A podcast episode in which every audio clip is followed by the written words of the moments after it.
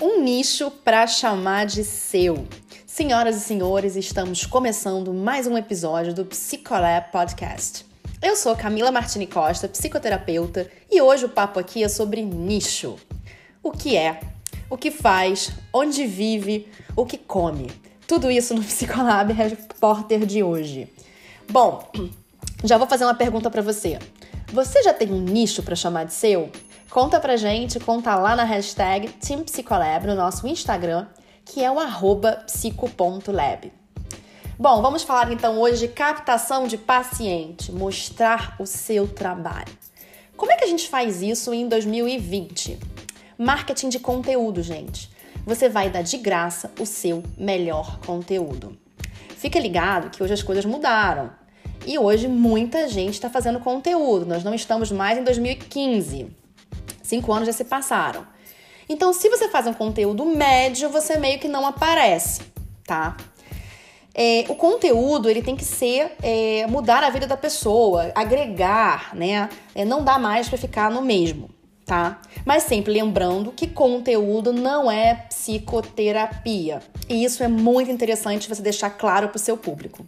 Você vai informar, você vai agregar valor, fazer psicoeducação, vai trazer algum benefício para as pessoas que leem aquilo, né?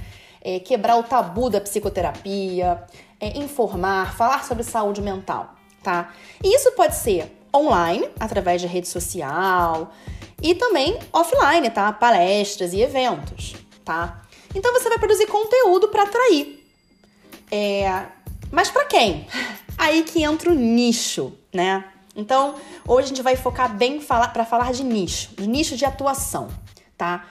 Quando você nicha, né, você deixa de interromper as pessoas com aqueles anúncios, né, que são chatos, que antigamente se fazia muito no marketing, incômodos e que muitas vezes têm um efeito contrário, cria uma certa repulsa, entendeu? Sabe o carrinho de pamonha? Pois é, que fica ali falando pamonha, pamonha, enfim.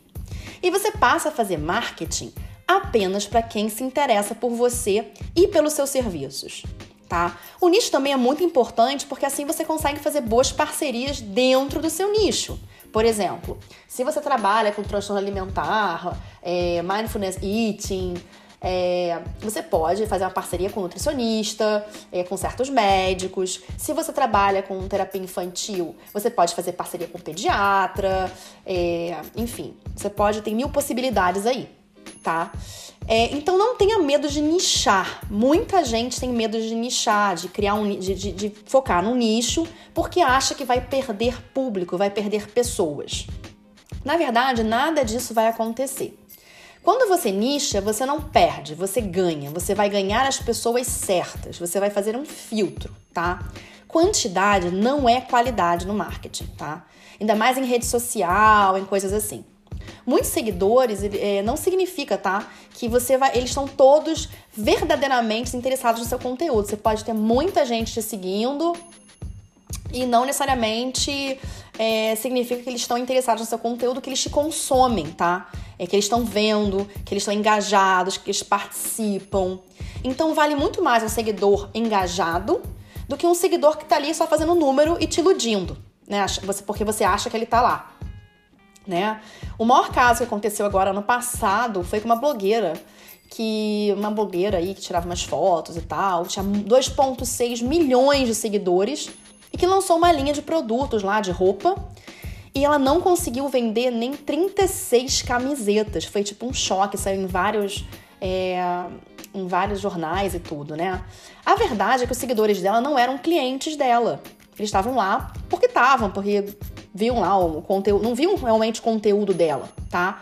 É, seguiam porque achavam bonito, mas não necessariamente eram engajados. É, então é muito importante que você tenha isso em mente. Não fique com essa coisa do ego, de quantidade de seguidores. A mesma coisa no offline. Quando você vai dar uma palestra sobre um determinado assunto, quem vai comparecer na sua palestra é quem está interessado nesse assunto. Então, você está nichando e isso é ótimo, tá? Como escolher o seu nicho?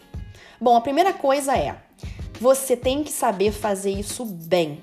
Então, a primeira dica é: você sabe fazer isso bem? É a sua habilidade? É a sua competência fazer isso? Você tem competência? É, você domina, né? Você quer ser conhecido por isso? Você já é ou quer ser referência nisso? Então, primeira coisa é, é uma coisa que você entenda realmente, né? Saiba fazer bem. Isso já ajuda muito te ajudar a procurar um, achar seu nicho. A segunda coisa que você tem que levar em conta é, que eu também acho que é muito, muito importante, é você tem que gostar muito desse, desse nicho, tá? Porque corre o risco de você receber, é, receber contato de muitos pacientes assim. Então a pergunta assim, que eu acho bem interessante é: quem você passaria o dia a dia atendendo com, um dia inteiro com, com, muito prazer, sabe? Você poderia passar um dia inteiro com essa pessoa, atendendo esse tipo de paciente e que estaria tudo bem para você, você acabaria o teu dia feliz e satisfeito com o seu trabalho. É... No mundo ideal, seria interessante que fosse mais ou menos a sua especialidade, uma coisa que você faz muito bem, que você gosta muito. Se você tem uma especialidade, uma coisa que você já atende com maestria, é esse seu nicho, tá? Você pode ter mais de um nicho? Sim. E seria interessante que esses nichos conversassem entre si, tá? Se fossem coisas que fossem. É...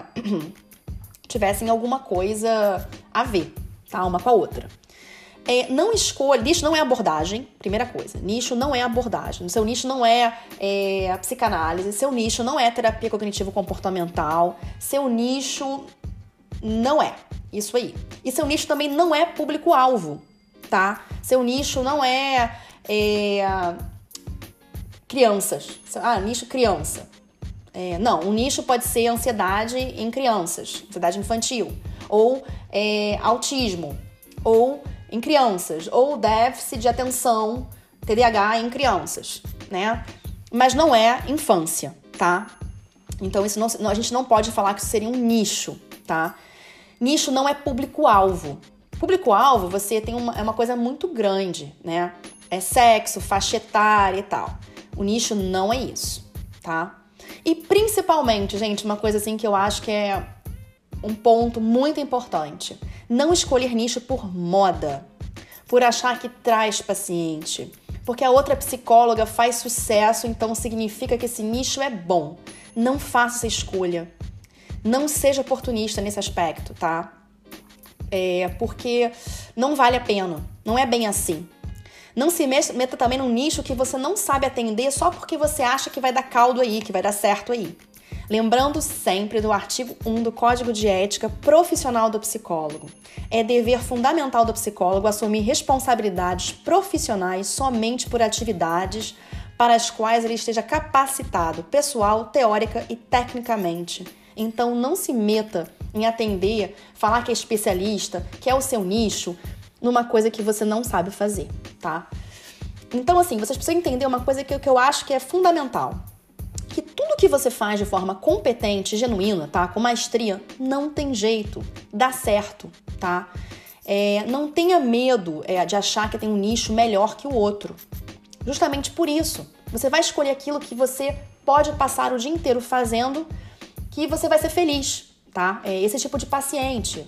É esse tópico que você gosta de falar, esse tópico que você tem facilidade de falar, né? É, nós, é, nós, né, eu e a Angel, é, nós batemos na tecla dos cinco pilares do método Psicolab, né? Para não deixar furo, é, para você chegar lá com certeza, né? Que são empreendedorismo com propósito, é, com marketing e posicionamento estratégico, sim, com gerenciamento do consultório, com atendimento premium, mas principalmente nos skills do psicólogo, né? A nossa galera aqui é a turma dos psis que batalham, tá? São os que eu brinco, os psis hardcore, que não querem um consultório cheio e rotativo. Só, né? Não adianta ser um consultório cheio e rotativo, isso não leva a nada, né? O Team Psicolab, que é a nossa hashtag, é a galera que luta forte para ser um psicólogo excepcional, para ser o último psicoterapeuta do seu paciente. É para dar alta, é para levar a nossa carreira para um outro patamar.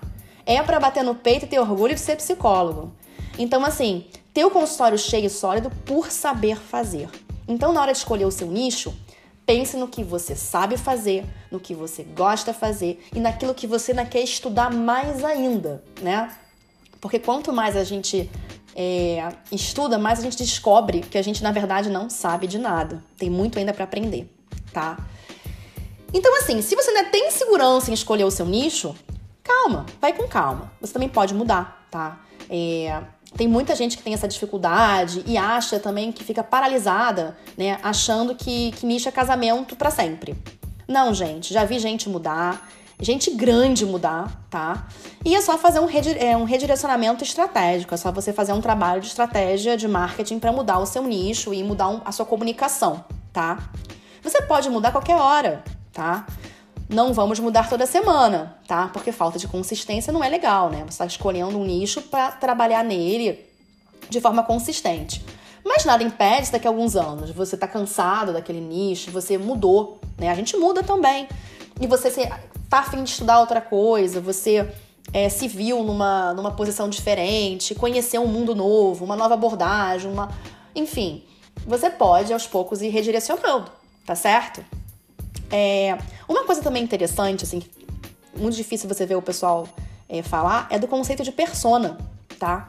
É, que também é uma forma de você criar um nicho, de você fazer uma comunicação. Então você pode fazer através do nicho, mas também pensando na persona, tá? O que é uma persona? Você vai criar uma pessoa, que é uma pessoa com quem você conversa. Quem é o seu paciente-alvo, tá? Quando você posta alguma coisa, quando você cria uma apresentação de PowerPoint para colocar num, num, num, numa palestra, você, você faz para ela, tá? O importante aí é conectar, é falar a língua dessa pessoa. É a pessoa ver o seu feed se enxergar. Ela geralmente entra ali no, no teu, no teu internet ou vai nas suas palestras e ela maratona, ela vai em mais de uma. Ela realmente engaja, sabe? É, então, assim, quando você sabe que você acertou a persona, porque você vê que aquela pessoa ela curte várias postagens suas, tá? É uma atrás da outra. Eu de vez em quando eu abro um Instagram e vejo que a mesma pessoa entrou, começou a me seguir e curtiu tipo seis, sete postagens uma atrás da outra. E se você observar esse fenômeno, é porque você achou a sua persona, tá? Então isso é uma forma também de você nichar, é desenhar uma pessoa tá? Criar uma persona não é fácil, tá? É um pouco mais difícil que simplesmente escolher um nicho. Você pode fazer o caminho de escolher um nicho e querer funilar mais, criando uma persona. É, a estratégia da persona, ela é mais certeira, tá? Assim, ela é mais porque ela é mais delineada, né? É, uma coisa é eu falar do meu nicho, né? Que eu, eu trabalho com transtorno de ansiedade. E outra coisa é eu criar a Maria, a Renata, que tem ataques de pânico e que, enfim, criar toda uma história em cima daquela pessoa ali, né? E ver também que ela se interessa por produtividade, ela se interessa por isso, por aquilo e ir fazendo uma comunicação de acordo com aquela pessoa. Sempre vai ter uma pessoa que vai colar com essa persona, tá? Talvez não 100%, mas vai entender aquela comunicação para ela. E isso é muito legal para você atrair o teu, o teu paciente, tá?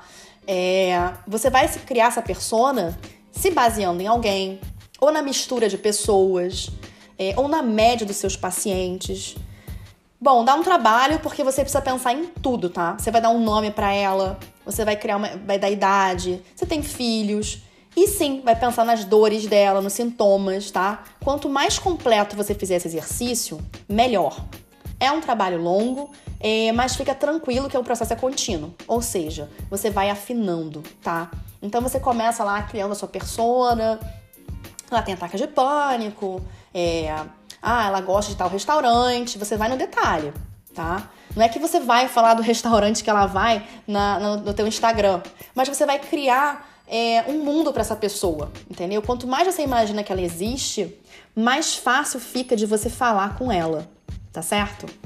É, então, assim, dá trabalho, mas é um processo contínuo. Então, você vai afinando, você vai tendo insights, é, você vai encontrar com ela por aí.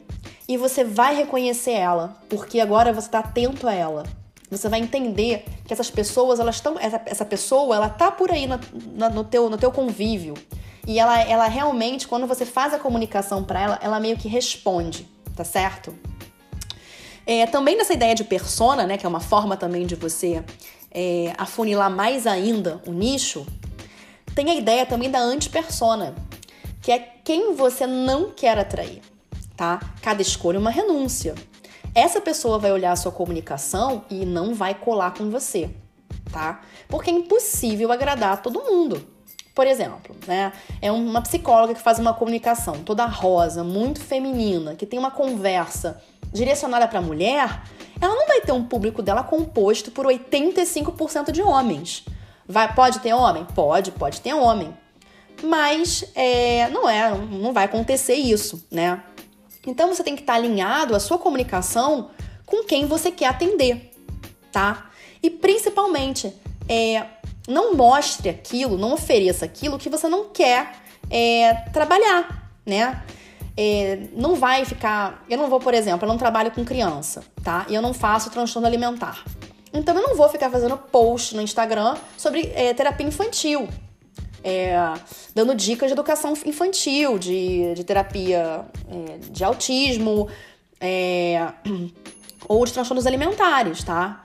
É, então você não, não vai evitar, você vai evitar falar daquilo que você não quer atrair, né? Porque você atrai. É, ou então você também evita também, talvez, se for tua estratégia, né? É, de falar com pessoas que você até atende, mas você não quer que venha muita gente desse estilo para você, tá? Você não quer passar o dia inteiro com aquele tipo de paciente. É, porque você prefere outro estilo, é, outra, outro tipo de questão. E tá tudo bem. Isso não é negar paciente, tá? Isso é ter estratégia. É, bom, nicho persona, né? É, você vai continuar, na, na, não importa a estratégia que você escolher, tá? É, você, você não é que você vai deixar de atender um certo paciente, tá? Por exemplo, eu faço a minha comunicação em transtorno de ansiedade, bastante, porque a minha persona é baseada nisso, é a minha competência, é, é o que eu trabalho bem. Mas assim, eu tenho paciente bipolar? Tenho. É, trabalho com transtorno de humor? Trabalho. É, até porque tem comorbidade, tem outros pacientes. É, mas é, não atendo só isso, entende? Vai ter um ou outro de outro, de outro tipo, mas a maioria que vem realmente são pacientes é, de transtorno de ansiedade, certo? Bom, é, resumindo, né? O marketing ele é uma forma de mostrar o seu trabalho, de atrair, tá? Então assim é tipo, olha a minha casa, entra aqui, vem conhecer. A pessoa conhece, gosta e vai querer mais. E ela vai te ver como referência no assunto porque você entende ela, fala a língua dela, tá? Então isso é uma forma de atrair essa pessoa para o seu consultório, para conhecer o seu trabalho, né? É, para dar informação para ela e para ela, de repente, gostando de você, te contactar.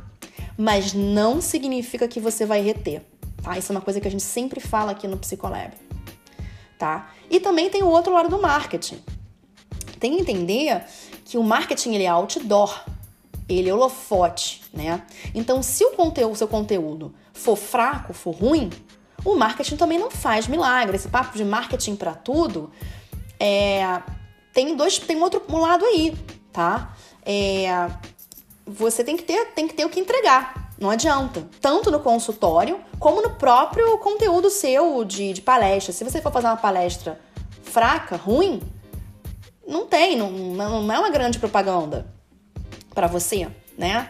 E a segunda coisa é que também é, você também tem que entregar no consultório para você é, reter, né? É, mas sim, ele é um outdoor, ele é um holofote, ele é basicamente subir no palco e berrar. Por isso ele mete tanto medo nos inseguros, né? Tem muita gente que tem medo de fazer marketing, de se expor. Bom, mas isso é outro papo, tá certo? É isso. Então, Psi, vamos finalizar esse episódio por aqui e eu te vejo no próximo Psicolab Podcast.